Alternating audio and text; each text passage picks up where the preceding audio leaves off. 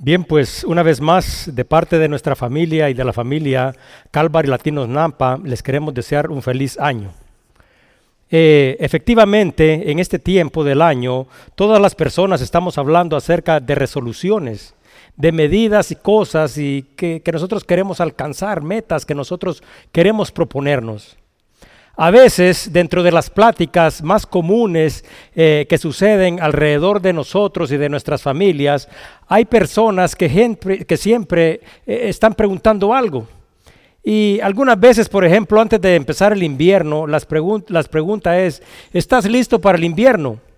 Y esta pregunta conlleva la idea de saber si las personas están preparadas para enfrentar las condiciones frías que se avecinan. También algunas veces las personas preguntan principalmente a los muchachos que están en la escuela, ¿estás listo para regresar a la escuela? Y esta pregunta conlleva la idea de saber si las personas están preparadas con sus útiles, sus uniformes y una disposición positiva con lo que está relacionado para regresar a los salones de clase para continuar con su aprendizaje. La palabra listo, aunque tiene otras aplicaciones, nosotros la utilizamos para referirnos o para contar con las características que cada uno de nosotros debe de tener y es importante que cada uno de nosotros entienda el significado de esta palabra porque entenderlo significa que nosotros sabemos que debemos de estar preparados para que una acción pueda ser llevada a cabo o también para que algo suceda alrededor nuestro. La semana pasada nosotros hicimos referencia a uno de los acontecimientos más importantes de la historia el nacimiento de Cristo. Pero también otra parte que es muy importante de este mensaje, el mensaje del Evangelio, es su segunda venida. Este acontecimiento sucederá de acuerdo a las escrituras en un futuro próximo y nosotros de la misma manera debemos de estar preparados para iniciar una nueva era de paz y de bienestar eterno. ¿Sabía usted que el Nuevo Testamento tiene 7.958 versículos. Y de, en estos 7.958 versículos se hace referencia a la segunda venida de Jesucristo más de 300 veces. Esto pone de manifiesto lo importante y lo relevante de este gran acontecimiento que dará inicio a una nueva era. Por lo tanto, cada uno de nosotros debería de estar preparado y debería de estar listo porque este es un acontecimiento que sucederá rápidamente o eminentemente y que cada uno de nosotros como hijos de Dios deberíamos de estar esperando. En el libro de Hechos, capítulo 1, versículos 7 al 11 dice, y les dijo, no os toca a vosotros saber los tiempos o las sazones que el Padre puso en su sola potestad, pero recibiréis poder cuando haya venido sobre vosotros el Espíritu Santo, y me seréis testigos en Jerusalén, en toda Judea, en Samaria y hasta lo último de la tierra. Y habiendo dicho estas cosas, viéndolo ellos, fue alzado y le recibió una nube que le ocultó de los ojos. Y estando ellos con los ojos puestos en el cielo, entre tanto que él se iba, y estando ellos con los ojos puestos en el cielo, dice, he aquí, se pusieron junto a ellos dos varones con vestiduras blancas, los cuales también les dijeron, varones galileos, ¿por qué estás mirando al cielo? Este mismo Jesús que ha sido tomado de vosotros al cielo, así vendrá como le habéis visto ir al cielo. Para mí, compartir nuevamente estas palabras es algo que me llena de alegría. Porque quiero hacer una pequeña referencia que yo pienso que a veces es sutil y que muchos de nosotros no tenemos la oportunidad de observar. Pero las palabras citadas en el libro de Hechos, capítulo 1, versículos 7 y 8, son las últimas, escuche bien, las últimas pronunciadas por Jesús antes de su ascensión. De acuerdo con las escrituras, y en reiteradas ocasiones, Jesucristo mismo hace referencia a que nosotros no debemos de especular acerca de las fechas. Por eso él mismo aquí expresa que el tiempo y las sazones son potestad del Padre. Pero nosotros, los verdaderos cristianos, a lo largo de la historia hemos estado esperando el regreso de Cristo desde que los ángeles en el monte llamado Olivar pronunciaron estas palabras. ¿Por qué estás mirando al cielo? Este mismo Jesús que ha sido tomado de vosotros al cielo, así vendrá como le habéis visto ir. Estar listos para el inminente regreso de nuestro Señor Jesucristo implica que cada uno de nosotros debería de estar viviendo de una manera santa y de una manera piadosa. Dice en el libro de primera, el segunda de Pedro 3, 10 al 14. Pero el día del Señor vendrá como ladrón en la noche, en los cuales los cielos pasarán con gran estruendo y los elementos ardiendo serán deshechos y la tierra y las obras que en ella hay serán quemadas. Puesto que todas estas cosas han de ser deshechas, ¿cómo no debéis vosotros andar en santa y piadosa manera de vivir? esperando y apresurándolos para la venida del día de Dios, en el cual los cielos encendiéndose serán deshechos y los elementos siendo quemados se fundirán. Pero nosotros esperamos, según sus promesas, cielos nuevos y tierra nueva, en las cuales mora la justicia. Por lo cual, oh amados, estando en espera de estas cosas, procurar con diligencia ser hallados por Él sin mancha e irreprensibles en paz Efectivamente, la palabra resolución es una palabra que normalmente nosotros escuchamos con mayor frecuencia eh, durante este tiempo. Y resolución es el acto y la consecuencia de encontrar una solución a algo. La resolución es una decisión que se toma para solucionar una situación y una condición específica. Y si nosotros estamos conscientes de que Cristo volverá por nosotros, su iglesia, cada uno de nosotros debería de tomar como una resolución, no como de año, sino como una resolución de vida, estar preparados y estar listos. Pero si no estamos listos, porque a veces podemos enfrentarnos ante la realidad y descubrir de que nosotros realmente no estamos listos, una de las primeras resoluciones que deberíamos de tomar este año sería, de acuerdo a la palabra misma, procurar con diligencia ser hallados por Él sin mancha e irreprensibles. Y quiero hacerles un pequeño recordatorio del cual todos, estoy seguro, están conscientes.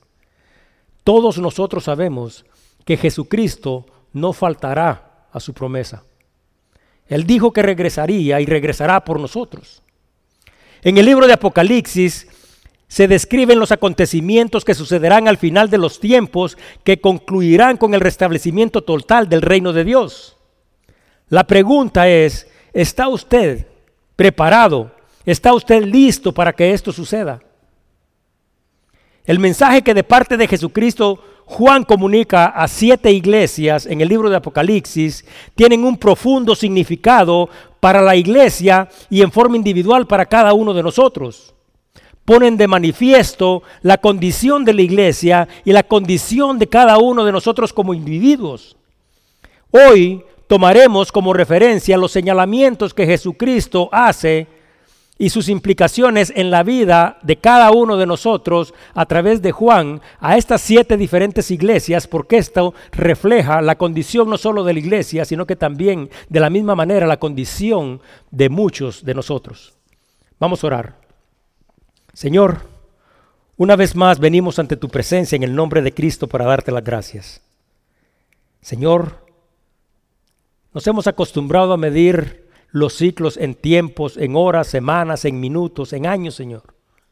Y te queremos dar las gracias, Señor, porque a pesar, Señor, de que la eternidad está contenida en ti y tú no estás sujeto a, al tiempo, Señor, nosotros sabemos, Señor, de que durante todos estos minutos, estos días, estos meses, estos años que nosotros contamos, tú nos has proveído, nos has sostenido, nos has ayudado.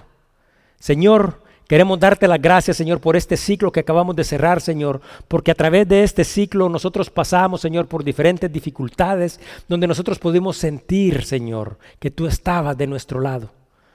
Hemos aprendido, nos has proveído, nos has dado, nos has cuidado, Señor.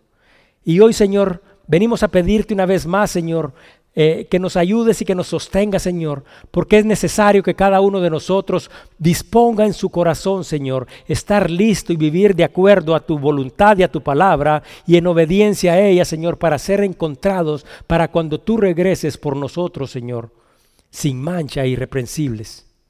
Pedimos, Señor, por las necesidades y por las dificultades que nosotros y otros miembros del cuerpo de Cristo, Señor, enfrentarán alrededor del mundo y principalmente dentro de nuestra iglesia. Te pedimos por Antonio, Señor, por María. Señor, ellos deseaban estar el día de hoy aquí, pero no tuvieron esa oportunidad, Señor, porque están enfrentando dificultades con su salud, Señor. Te queremos pedir, Señor, que no solo fortalezca sus cuerpos, sino que también fortalezca de su espíritu. Te queremos dar las gracias por los que estamos aquí, Señor, y te pido, Señor, que tu Santo Espíritu se mueva en este lugar y que abra, Señor, nuestro entendimiento, no solo el día de hoy, Señor, sino que siempre, Señor, para que tu palabra pueda ser recibida como tu palabra y que cada uno de nosotros disponga en su corazón, Señor, vivir de acuerdo a lo que tú nos instruyes en ella. Que tu amor, que tu gracia y tu misericordia sea con cada uno de nosotros. Y gracias una vez más, Señor, por esta oportunidad y por este día. Todo te lo pedimos en el nombre de Cristo Jesús. Amén. Bien, pues como todos recordarán a la primera iglesia que se le envía un mensaje por medio de Juan es a la iglesia de Efeso. Y hace algunos meses tuve la oportunidad yo de compartir con ustedes una ilustración que puede reflejar nuestra condición y nuestra propia vida cristiana. Y esta es una ilustración simple y esta ilustración, yo no sé si ustedes recuerdan, trata específicamente acerca de esto. Abotonarse simplemente una camisa. Pero cuando nosotros lo hacemos, como cada uno de ustedes ha tenido la oportunidad de observar, ha sucedido algo diferente. El primer botón no está en el lugar que corresponde. Y si el primer botón no está en el lugar que corresponde, significa que ninguno de los otros botones estará en el lugar que corresponde. Y esto ilustra nuestra vida cristiana porque de la misma manera, si Dios no ocupa el lugar que debe de ocupar en la vida de cada uno de nosotros, no importa cuántas cosas usted construya sobre esto, ninguna de estas cosas estará en el lugar que corresponde porque nosotros hemos removido a Dios del primer lugar de la vida de cada uno de nosotros.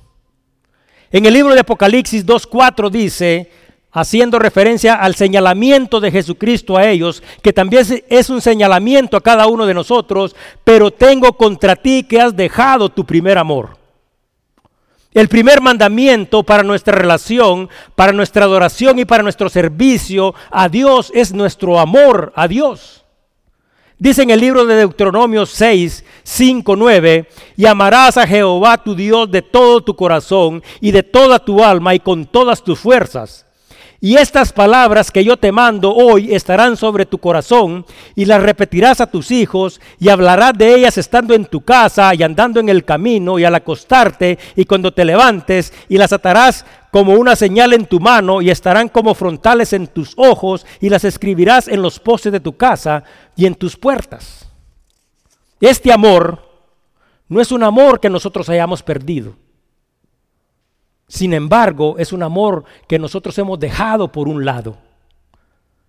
Dice la palabra de Dios que cada uno de nosotros debería de recordar de dónde nosotros hemos caído y que cada uno de nosotros debería de venir al arrepentimiento.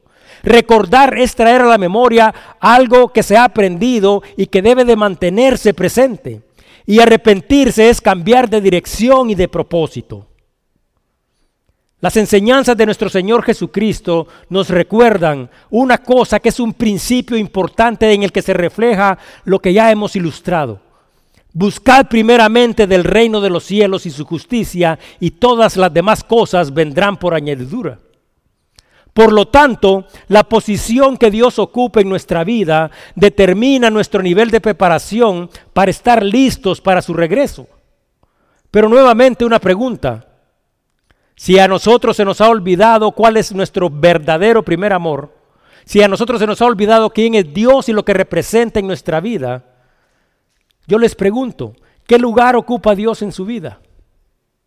Si Dios no está en el lugar que corresponde, es tiempo de redefinir nuestras prioridades, Porque cada uno debería de recordar que ninguna cosa estará en el lugar correcto a menos que empecemos bien desde el principio. Y empezar bien desde el principio significa poner a Dios en el lugar que corresponde. Y si nosotros hacemos esto a partir de hoy, o quizás muchos lo han hecho desde hace mucho tiempo, las cosas en nuestra vida y en nuestro entorno y en nuestras familias serán totalmente diferentes.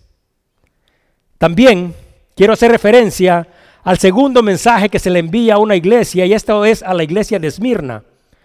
Y estoy haciendo estas referencias porque en cada una de estas señalamientos que Jesucristo hace, cada uno de nosotros puede encontrarse reflejado en esta realidad que ilustra la verdad de Dios. Dice en el libro de Apocalipsis 2.10, no temas en nada lo que vas a padecer. He aquí el diablo echará a algunos de vosotros en la cárcel para que seáis probados y tendréis tribulación por diez días. Sé fiel hasta la muerte y yo te daré la corona de la vida. Aquí habla también de una de las características que como hijos de Dios deberíamos de tener cada uno de nosotros, una fe verdadera. Y quiero contarles nuevamente una sorprendente historia. Esta historia es la historia de cómo fue escrito el himno He decidido seguir a Cristo. Yo no sé si ustedes la saben o si ustedes la recuerdan.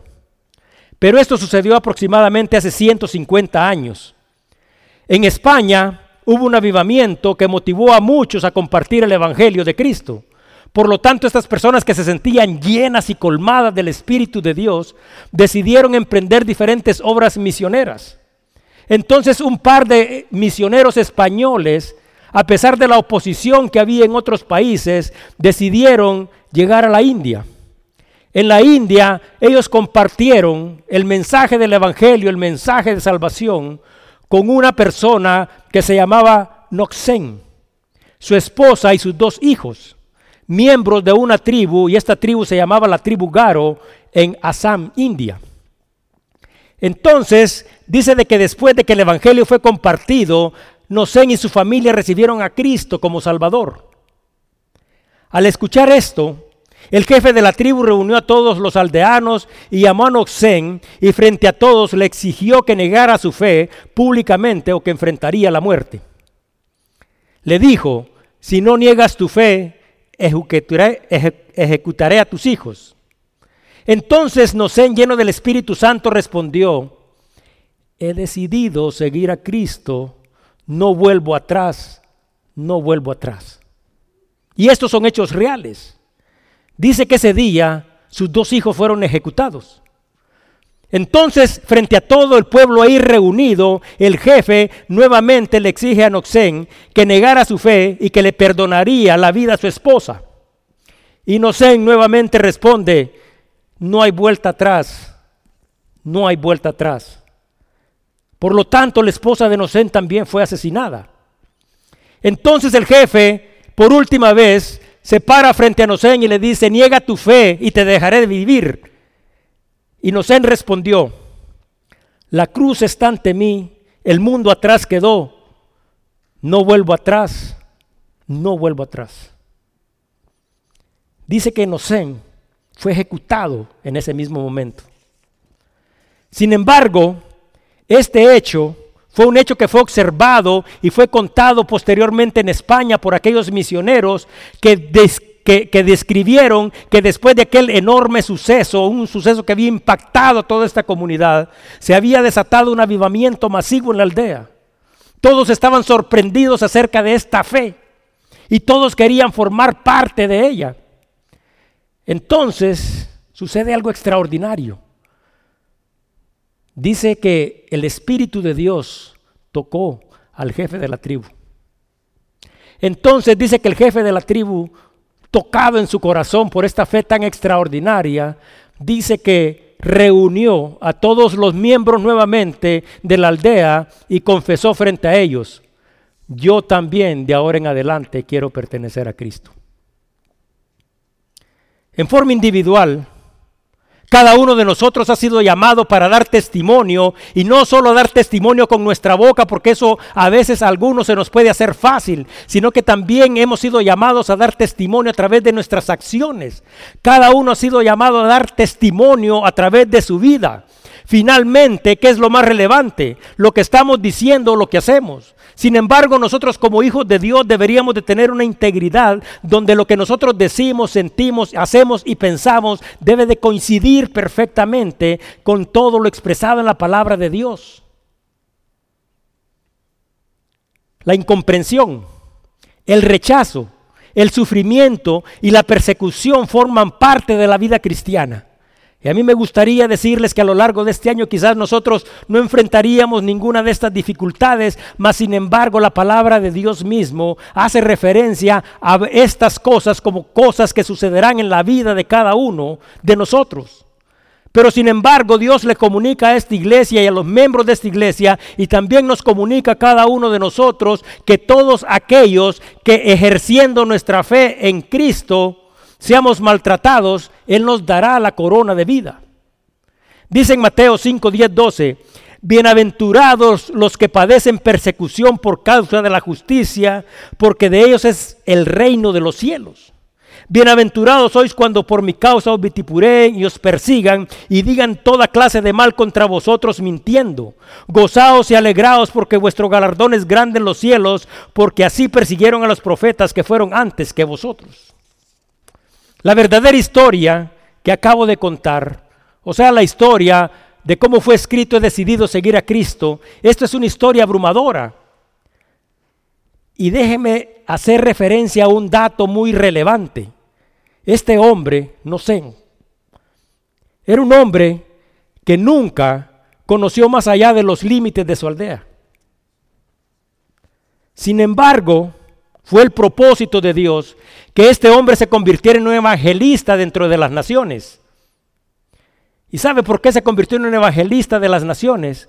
Porque su historia fue contada y su fidelidad se refleja en cada una de las palabras que él había pronunciado cuando estaba enfrentando la muerte. Y a lo largo de estos años ha impactado a millones de personas alrededor del mundo para que todas estas personas que están enfrentando dificultad relacionadas a su fe y a su relación con Dios puedan poner los ojos en Cristo, su Salvador. De acuerdo con lo revelado por Jesucristo, una parte muy importante de nuestra vida es nuestra fe, de la cual cada uno de nosotros debe de dar testimonio. Y no solo cuando las cosas están bien, sino que principalmente cuando las cosas están difíciles en nuestra vida. A la tercera iglesia que se le envía un mensaje es a la iglesia de Pérgamo. Dice Apocalipsis 2, 14, 16. Pero tengo unas pocas cosas contra ti que tienes ahí a los que retienen la doctrina de Balán, que enseñan a Balac a poner tropiezo ante los hijos de Israel, a comer de las cosas sacrificadas a los ídolos y a cometer fornicación, y también tienen a los que retienen la doctrina de los nicolaitas, la cual yo aborrezco. Solo para explicarles un poco, la doctrina de Balán es oponerse a lo que es correcto. Y muchas veces nosotros en nuestra propia vida estamos en esta situación tan difícil y tan fea de estar opuestos a lo que realmente es correcto y verdadero. La doctrina de Balán es participar del engaño y engañar a otros para alejarlos de su verdadera relación con Dios.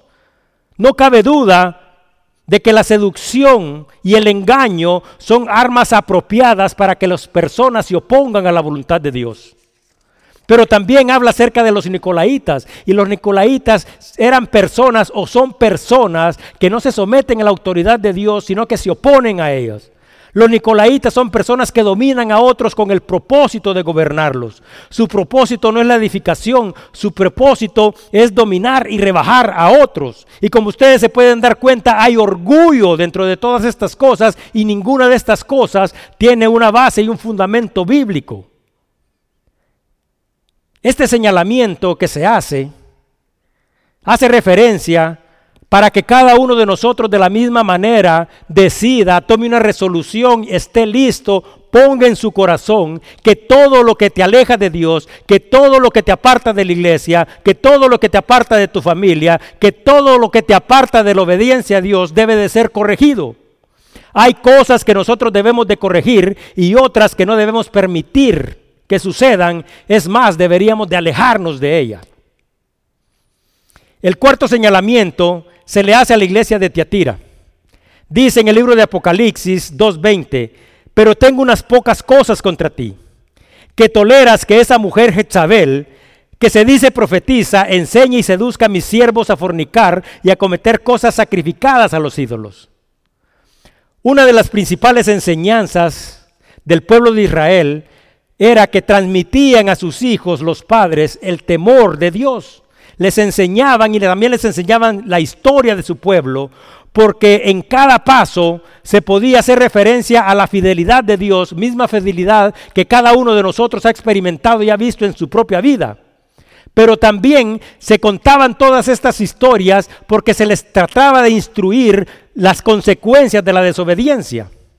También se les instruía a estos muchachos en una forma verbal acerca de la plenitud de vivir bajo el amparo del Todopoderoso.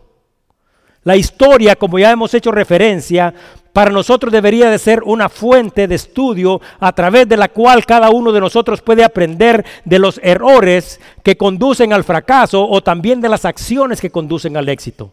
Y cuando nosotros observamos, podemos observar de que en la Biblia podemos darnos cuenta que cada fracaso, cada error que se comete tiene consecuencias, pero que la obediencia a Dios conduce a la plenitud. ¿Quién era Jezabel? Bueno, Jezabel fue la esposa del rey Acab de Israel. Jezabel era una princesa, hija de un rey de un pueblo pagano que no abandonó sus dioses e influenció de tal manera a su esposo, el rey Acab, y lo condujo a él y a las tribus del norte a la idolatría, quebrando así uno de los mandamientos de Dios. Dice en Éxodos 23:5, no tendrás dioses ajenos delante de mí. ¿Y saben por qué estamos haciendo estas referencias? Porque esto nos tiene que poner en perspectiva acerca de lo que nosotros quizás hemos hecho mal, no quizás solo el año pasado, sino que muchos años de nuestra vida, y cada uno de nosotros tiene que venir al entendimiento de cómo se deben de hacer las cosas para vivir de acuerdo a la voluntad y al propósito de Dios. Esta persona había sido una mala influencia para ella, para su esposo y para todos los que estaban alrededor, y había limitado a este pueblo a gozar de las bendiciones y de la cercanía y de la comunión con Dios. Dice Éxodo 23:5, no tendrás dioses ajenos delante de mí, no te harás imágenes ni ninguna semejanza de lo que está arriba en el cielo, ni abajo en la tierra, ni en las aguas debajo de la tierra. No te inclinarás a ellas ni las honrarás, porque yo soy Jehová tu Dios, fuerte, celoso, que visito la maldad de los padres sobre los hijos, hasta la tercera y cuarta generación de los que lo aborrecen. Jezabel cometió múltiples acciones que se oponían a la ley y al mandamiento de Dios. Levantó falsos testimonios, codició, cometió adulterio y también enseñó a otros. ¿Por qué hacemos esta referencia? Porque nuestro nivel de preparación para la segunda venida de Cristo será determinada por nuestra obediencia a Dios, a sus leyes y a sus mandamientos. Y cuando miramos alrededor, nosotros nos podemos dar cuenta que quizás no solo no hemos cumplido nosotros, sino que de la misma manera hemos ayudado a que otros de la misma manera cometan este mismo tipo de pecados. Dice en el libro de Mateo 7:21, no todo el que me dice Señor, Señor entrará en el reino de los cielos, sino el que hace la voluntad de mi Padre que está en los cielos. Aquí tenemos a una mujer que representa todo lo que se opone a Dios, a sus leyes y a sus mandamientos, e induce también a otros. Esta es la razón por la cual nosotros debemos de observar cuidadosamente nuestro entorno, porque a veces con el propósito de encajar dentro de los círculos sociales en los que nosotros nos movemos, muchos de nosotros queremos bajar nuestros estándares de vida. Nuestra nueva vida en Cristo no concede concesiones ni concede permiso. El que ha nacido de nuevo tiene que vivir para Dios. Por lo tanto, ninguno de nosotros debería de permitir que la influencia de personas que no están sujetas a Dios, que no están sujetas a su voluntad, que no están sujetas a su mandamiento y a su propósito, te aparten del camino que conduce a la vida. Apártate de los que practican el mal y no te dejes influenciar por sus enseñanzas. Jezabel no era una amenaza externa, porque de acuerdo a lo que la palabra misma dice, ella era miembro de esta iglesia. Jezabel debería de ser una de las personas que deberían de protegerla, deberían de cuidarla, pero se convirtió en una amenaza dentro de ella. Sin embargo, en el libro de Apocalipsis 2.21 dice, y le he dado tiempo para que se arrepienta, pero no quiere arrepentirse. Arrepentimiento es corregir, enmendar lo que se ha hecho mal. Y aquí esto es una ilustración para la vida de cada uno de nosotros, porque a veces de la misma manera nosotros hemos cometido errores de los que nosotros debemos de arrepentirnos, enmendarnos, arreglar todas aquellas cosas que se han hecho mal. Una mañana, un grupo de soldados en Corea se están acercando todos a un grupo para recibir comida. Entonces había ahí observando un corresponsal de guerra y después de mirar a un soldado en particular, cansado, cubierto de lodo, con barba, todas estas cosas muestras de una dura vida en, el campo de batalla, el corresponsal llega y le pregunta, si yo pudiera lograr que Dios le diera a usted lo que más desea, ¿qué le pediría? El soldado permaneció en silencio por unos instantes, mientras la esperanza renacía en su corazón y después sin titubear responde, le pediría que me diera el día de mañana. A usted y a mí, ya Dios nos ha dado el día de hoy. Y posiblemente Dios nos dará muchos días. Pero ¿cuántos de estos días serán utilizados para hacer lo que es correcto? ¿Cuántos de estos días serán utilizados para corregir, para enmendar lo que nosotros hemos hecho mal? Los que no corregimos o enmendamos lo que se ha hecho mal, enfrentaremos al final de los tiempos la justicia de Dios. Dice en Mateo 9:42, cualquiera que haga tropezar a uno de estos pequeños que creen en mí, mejor le fuera que se atase una piedra de molino al cuello y se arrojase al mar. Y Romanos 2.5 dice, pero por tu dureza y por tu corazón no arrepentido, atesoras para ti mismo ira para el día de la ira y de la revelación del justo juicio de Dios. Entonces aquí nuevamente se hace una referencia para que cada uno de nosotros pueda verse reflejado en la, voluntad y en la palabra de Dios, para que cada uno de nosotros, si ha cometido algún tipo de error como de esta naturaleza, pueda corregir su vida, pueda arrepentirse y pueda venir al amparo y al abrigo del Todopoderoso. A la quinta iglesia que se le escribe es a la iglesia de Sardis y dice en Apocalipsis 3, 3, yo conozco tus obras que tienen nombre de que vives y estás muerto Sé vigilante y afirma las otras cosas que están para morir, porque no he hallado tus obras perfectas delante de Dios. Acuérdate pues de lo que has recibido y oído y guárdalos. A esta iglesia, que es a la quinta iglesia que se les escribe, se les señala que tienen nombre de estar vivos, haciendo referencia a su reputación. Sin embargo, Jesucristo les señala que está muertos, haciendo referencia a la condición de su corazón. Terrible cosa, escuche bien, terrible cosa es la hipocresía. Uno de los mayores peligros que nosotros podemos enfrentar en nuestra vida es estar dormidos espiritualmente. Vigilar es la acción de estar pendiente con el propósito de evitar un daño o peligro. Este mandamiento tiene el propósito de evitar que caigamos en las manos de nuestro enemigo. Vigilar no simplemente es una palabra que define una acción, sino que es un mandamiento y es una instrucción de Dios. Jesucristo llama la atención de ellos y también llama la atención de nosotros porque cada uno de nosotros debe de recordar, debe de guardar y debe de arrepentirse. Recordar, como hemos hecho referencia, es traer a la memoria la instrucción que nos ha llevado a un cambio de conducta. La palabra de Dios nos señala el pecado, nos llama al arrepentimiento, produce fe en Jesucristo y los que la reciben, produce dentro de ellos un cambio de actitud, produce una nueva vida y esta actitud y esta nueva vida que son diferentes tiene repercusiones eternas. Pero no solo te llama que la escuches y que la dejes ir, sino que te llama también a guardarla. Y guardar es poner algo en un lugar seguro donde se conservan las cosas para que puedan ser evitadas que se pierdan. Entonces Dios nos ha llamado para que nosotros seamos receptores de esta verdad y que la pongamos en nuestro corazón para que dé fruto. Y arrepentirse, como ya también he hecho referencia, es volver atrás de una decisión que nosotros hemos hecho que no es correcta. Nosotros debemos de restaurar la autoridad del Evangelio y de la doctrina apostólica en nuestras vidas. Cuando hablamos acerca de resoluciones, no hemos mencionado ya acaso cinco cosas que son muy importantes y muy relevantes que cada uno debería de considerar en su vida. Poner a Dios en el lugar que corresponde.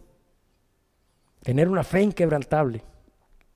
Corregir las cosas que están hechas mal no estar dormido espiritualmente, arrepentirnos. Todas estas cosas son muy importantes y son muy relevantes. Jesucristo nos recuerda que si nosotros no afirmamos nuestra fe, que si nosotros no guardamos su palabra, que si nosotros no nos arrepentimos de todo aquello que hemos hecho mal, su juicio vendrá sobre cada uno de nosotros. ¿De qué sirven las advertencias si nosotros no ponemos atención a ellas?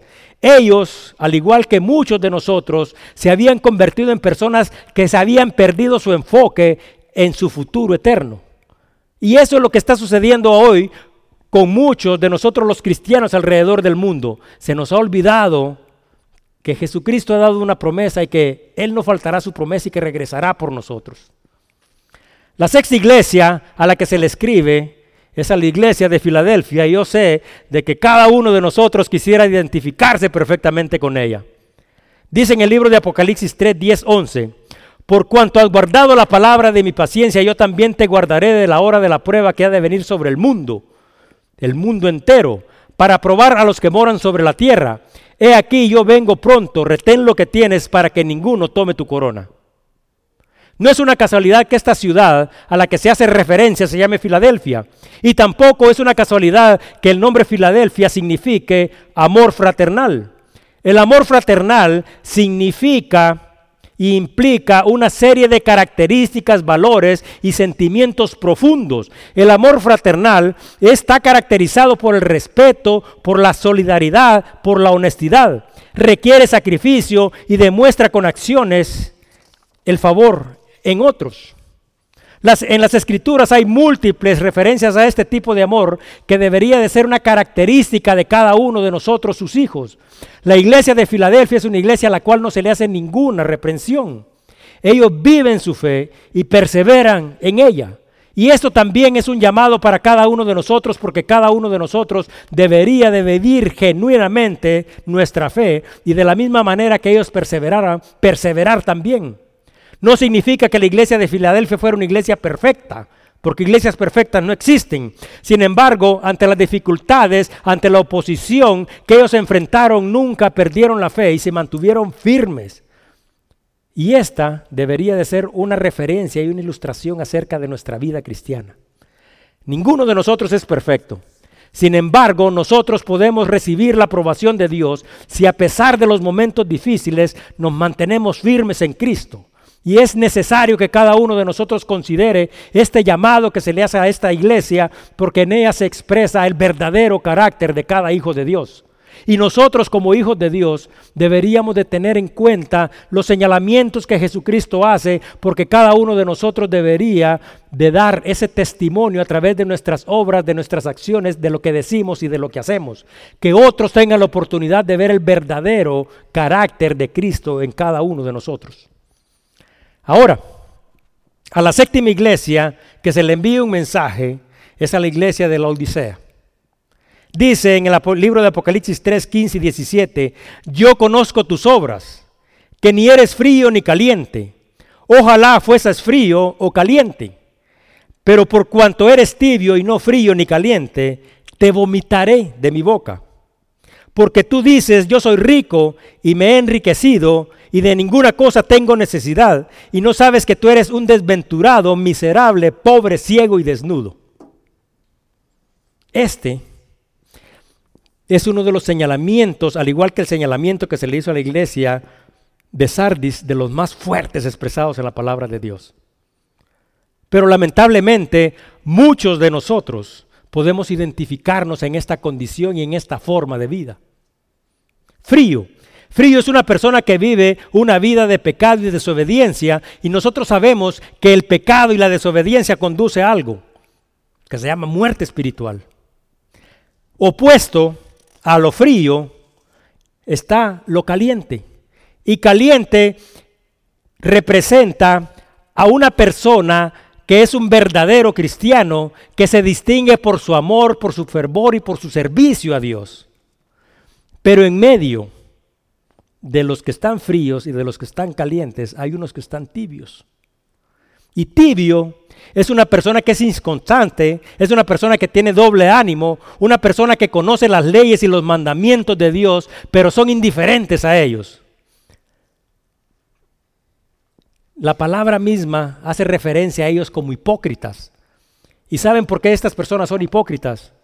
porque no definen una posición en su vida. Sin embargo, se consideran a sí mismos íntegros y afortunados. Pero de acuerdo a las escrituras, espiritualmente hablando, Dios los considera a ellos como los más desventurados de todos, los más miserables, los más ciegos, los más desnudos y los más pobres de todos.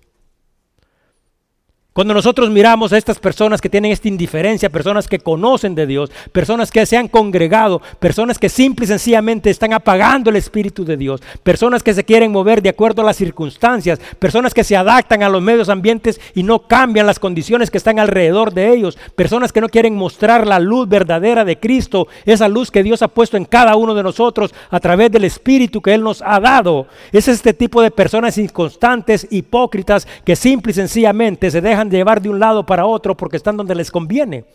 Y Dios considera a estas personas de lo peor, de lo más abominable. A estas personas dice Dios mismo, yo las escupiré porque ni siquiera las tengo cerca, no las puedo ni siquiera tolerar. Personas que conocen de Dios y han renegado de Dios. Ya para terminar, quiero contar una pequeña historia. Esta historia también es una historia real. Esta historia sucedió en Italia. Dice de que un famoso escritor italiano escribió en su diario una interesante historia. Y la historia dice así, cuando llegué había Areconati en los Alpes italianos, dice, un jardinero me abrió la pesada puerta de hierro y me condujo hasta la mansión a través de un admirable jardín. O sea, que llega en los Alpes italianos a visitar un lugar espléndido, extraordinario y grande, y dice que la persona que está ahí le da una bienvenida y abre una pesada puerta y él puede entrar, y dice que todas las cosas estaban perfectamente muy alineadas. Entonces esta persona está impresionada y le dice al jardinero, ¿cuánto tiempo tiene usted de estar aquí? Entonces el jardinero le responde, bueno, yo he estado aquí trabajando durante 25 años.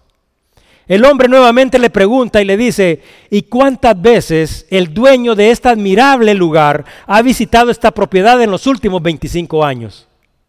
Entonces el jardinero responde, cuatro veces en los 25 años. El hombre le pregunta de nuevo, ¿y cuándo fue la última vez que él estuvo aquí? Y el jardinero responde, hace 12. El hombre entonces dice, entonces cuando él va a venir, le escribe o le llama por teléfono. Y el jardinero responde, nunca me ha escrito una carta y nunca me ha llamado por teléfono. Entonces el hombre pregunta de nuevo, entonces ¿quién viene a visitar este lugar? Y el jardinero de nuevo le responde, casi siempre estoy solo, pocas veces viene alguien a visitar este lugar. El hombre impresionado, porque está impresionado de las respuestas, está viendo un lugar que está mantenido correctamente, está impresionado, entonces le dice al jardinero, aunque el dueño de este lugar no lo ha visitado hace 12 años, aunque casi nadie venga, aunque él no le avise a usted cuándo vendrá, usted tiene las cosas en este lugar como corresponde y usted mantiene este jardín y este lugar tan hermoso, como que si él va a venir mañana. Entonces el jardinero, un hombre consciente de su tarea, le responde, no, él no podría venir mañana, él podría venir hoy. Una vez más, nosotros sabemos que Jesucristo no faltará a su promesa.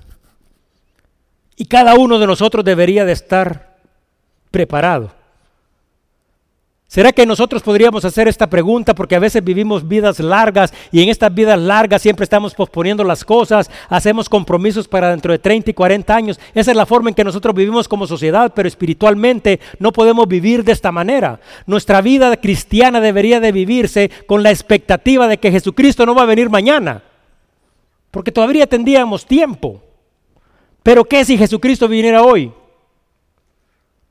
Una persona simple que entiende este concepto puede estar preparada y puede estar listo. Ahora, nuevamente una pregunta, ¿cuántos? ¿Cuántos estamos listos?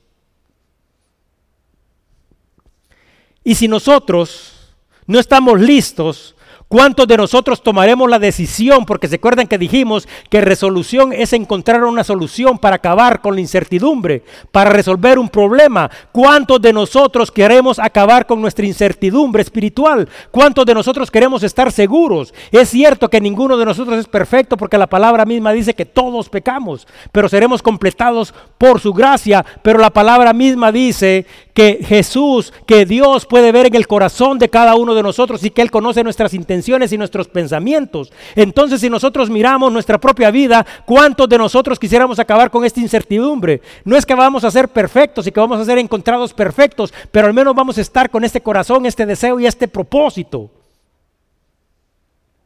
Si nosotros nos detuviéramos un momento, porque escuche perfectamente esto, Jesucristo regresará por nosotros. Ahora, si nosotros nos detuviéramos un momento y miramos nuestra propia vida y miramos nuestras acciones, ¿cuántos de nosotros, porque al final de los tiempos sucederán dos cosas? ¿Cuántos de nosotros de estas dos cosas escogería esta o una o uno sabría con certeza en su corazón por el amor que Dios nos tiene y por su gracia que podríamos decir una de estas dos cosas? Primero, ¿Está usted listo? Y si usted está listo, ¿sabe cuál es la palabra que se diría? Dice en el libro de Isaías 25:9. Y se dirá en aquel día, he aquí, este es nuestro Dios. Le hemos esperado y nos salvará. Este es Jehová a quien hemos esperado. Nos gozaremos y nos alegraremos en su salvación. ¿Cuántos de nosotros vamos a decir eso? Ahora, si nosotros al mirar nuestra propia vida y si nosotros al mirar nuestras propias acciones, ¿cuántos de nosotros nos tocaría enfrentar otra realidad que es muy diferente a la que ya he explicado y que está descrita en el libro de Apocalipsis 20:11 y dice, y vi un gran trono blanco y al que estaba sentado en él, de delante de él, huyeron la tierra y el cielo y ningún lugar se encontró para ellos. Este día al que hemos hecho referencia, este día para el cual cada uno de nosotros debería de estar listo desde ya. Pero es cierto, bueno, ya ha pasado toda una vida, ya han pasado muchos años, pero si esta decisión fuera tomada hoy como una resolución en nuestra vida de vivir realmente para Dios y si la palabra nos enseña en las áreas que nos hemos llamado y si Dios nos está dando la oportunidad y nos está haciendo un llamado al arrepentimiento, ¿cuántos de nosotros estaríamos listos para que este acontecimiento suceda? Porque nos encontraremos en una de estas dos situaciones. Ese día será un día glorioso para los que se mantuvieron firmes, un día glorioso para que, así como se le dijo a la iglesia de Efeso, pusieron a Dios en el lugar que correspondía. Un día glorioso para aquellos que a pesar de las dificultades, de los enfrentamientos, de las persecuciones, de los maltratos, nunca negaron su fe. Un día glorioso para aquellos que se encontraron viendo en situaciones difíciles de pecado y dijeron, yo debo de corregir mi vida y tomaron la decisión de corregirla. Un día glorioso para aquellas personas que hicieron oídos sordos, para todas aquellas personas que trataron de desviarlos de la voluntad y del propósito de Dios. Un día glorioso para todos aquellos que vivieron de esta manera, amando a los otros, sirviendo a otros, sirviendo a Dios un día glorioso para todas aquellas personas que habían tomado una decisión, porque eso es lo que se escribe a la última iglesia, y habían determinado que ya no estarían en medio, que no seguirían viendo si las cosas van para acá o van para allá, de acuerdo a como me conviene, sino que han tomado una decisión y han vivido vidas firmes que a pesar de las circunstancias y de los momentos difíciles se mantienen ahí. Pero también será un día terrible para todas aquellas personas que nunca hicieron la voluntad ni cumplieron con el propósito de Dios. Sí, un año nuevo, un año de resoluciones. Y no es que tengamos que tomar decisiones, o sí. Mas sin embargo, nosotros cada uno como hijos de Dios deberíamos de vivir de esta manera, porque el que no se ha encontrado, así como explicamos desde el principio, como dice Pedro, en una forma piadosa, honesta, santa, diligente de vivir, enfrentará el juicio eterno de Dios. Vamos a orar. Señor, una vez más venimos ante tu presencia en el nombre de Cristo para darte las gracias por tu palabra. Señor, sabemos que hemos hablado nada más de los señalamientos, Señor. Y que cada uno debería de poder reflejarse en esta realidad, en esta verdad, Señor, contenida en tu palabra. Sabemos, Señor, de que a todos, a todos, Señor, los que se sujetan a tu voluntad, a tu mandamiento y a tu propósito, no solo les has dado estos señalamientos para que corrijas, para que corrijan su vida, sino que también les has dado promesas, promesas de vida eterna. Hoy no hablamos de estas promesas, Señor, pero sí nosotros sabemos, Señor, que tú eres un Dios grande y misericordioso, un Dios que nos ha amado de tal manera, Señor, que ha llevado a cabo hechos extraordinarios con el propósito, Señor, de que ninguno de nosotros perezca, sino que cada uno de nosotros tenga la oportunidad de ser llamado a salvación y a plenitud eterna. Ayúdanos, Señor, a abrir nuestros ojos y a entender realmente, Señor, el mensaje de tu Evangelio, porque generalmente nosotros compartimos acerca de tu gran amor, Señor, pero hay muchas personas, Señor, que creen de que eres un Dios de amor que nunca regresará, Señor, a, a juzgar a las naciones. Te pedimos, Señor, que de la misma manera que compartimos acerca de tu mensaje de amor, de misericordia, de perdón, de gracia, también tengamos la oportunidad de compartir, Señor, acerca de tu segunda venida, Señor. Porque a través de ella, Señor, tú marcarás un antes y un después en la vida de la humanidad, Señor, en la vida de cada uno de nosotros. Y sin importar la forma en que nosotros miremos las cosas, creamos o queramos vivir, Señor, esto será una decisión definitiva y eterna. Te pedimos, Señor, que nos ayudes a vivir para ti, Señor, y ser encontrados, Señor, no a través de nuestras fuerzas, sino que a través de la fuerza del Espíritu que tú has puesto en la vida de cada uno de nosotros, viviendo vidas santas, irreprensibles, diligentes, haciendo tu voluntad y buscando cada día de ti. Que tu amor, que tu gracia y tu misericordia esté con cada uno de nosotros. Y gracias una vez más, Señor, por este día. Te lo pedimos en el nombre glorioso de Cristo Jesús. Amén.